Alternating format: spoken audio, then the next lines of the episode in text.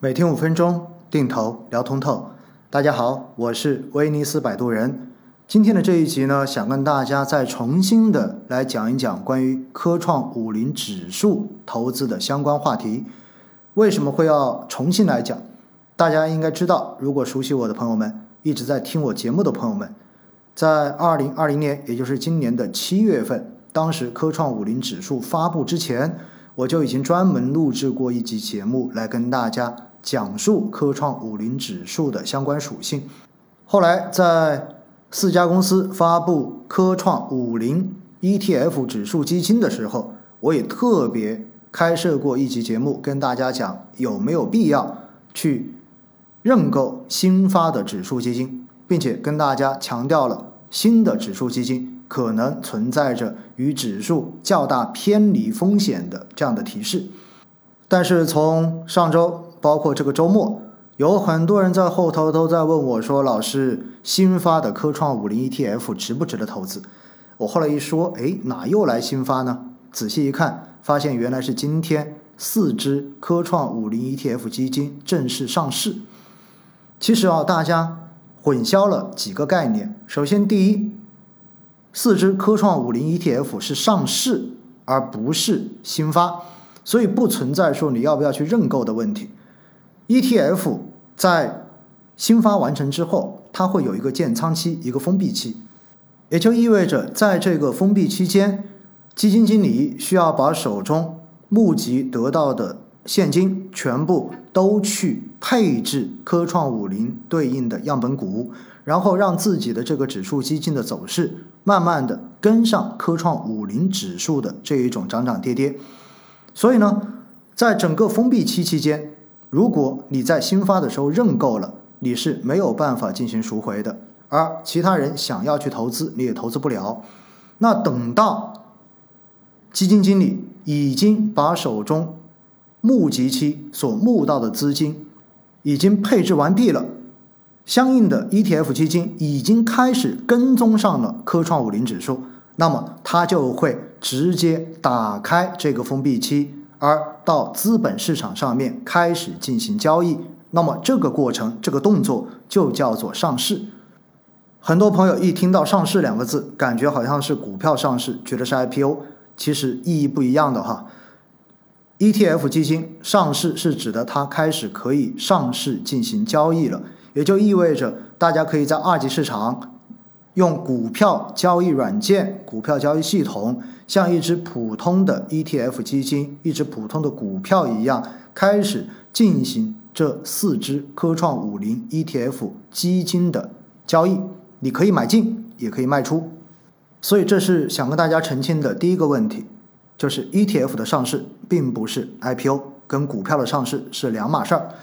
那第二个要跟大家讲到的是什么呢？就很多人问我说，科创五零到底有没有投资价值？其实这个内容呢，在七月份的节目中间已经讲过了。那我这里呢，还是再跟大家重复一遍：科创五零指数毕竟它成立的时间非常非常的短，所以呢，它到现在为止其实也只有一年的业绩而已。所以相关的数据对于这个指数来说，变化的这个口径可能都会比较的大。因为毕竟它的时间不够长，所以历史数据不够多。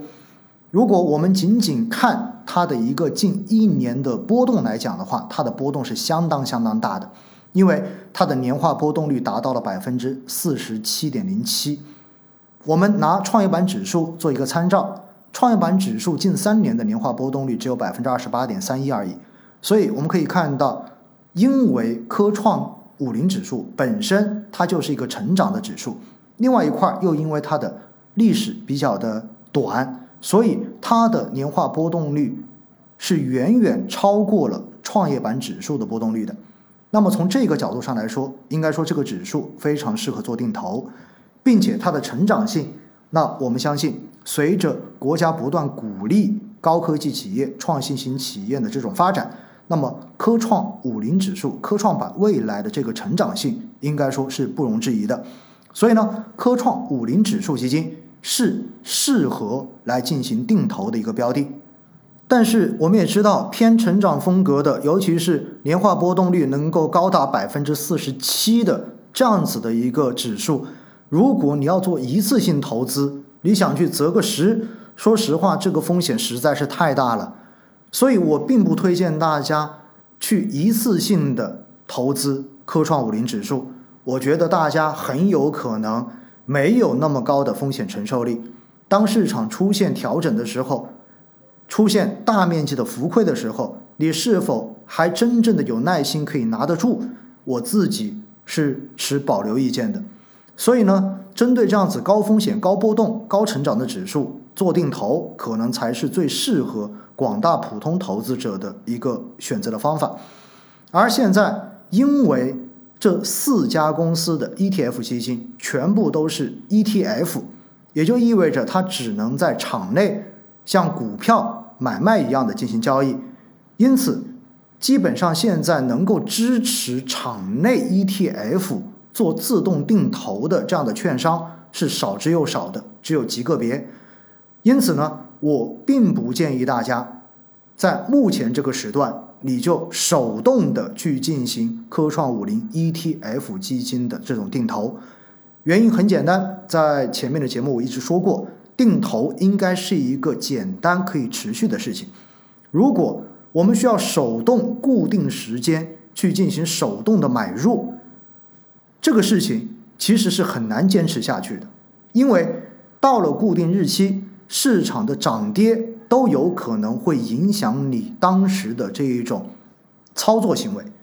市场如果大跌，你买还是不买？市场如果大涨，你还敢不敢买？所以很多朋友经常跟我说，我手动扣款，手动去进行 ETF 的定投，说的信心满满。说句实话，以我过往这么多年所看到的身边的各种案例，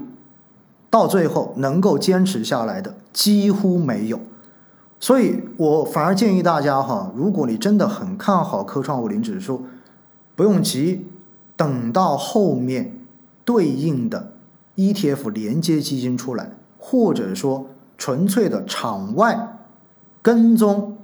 科创五零指数的指数基金出来之后，我们再去考虑在场外来设置这个指数基金的定投，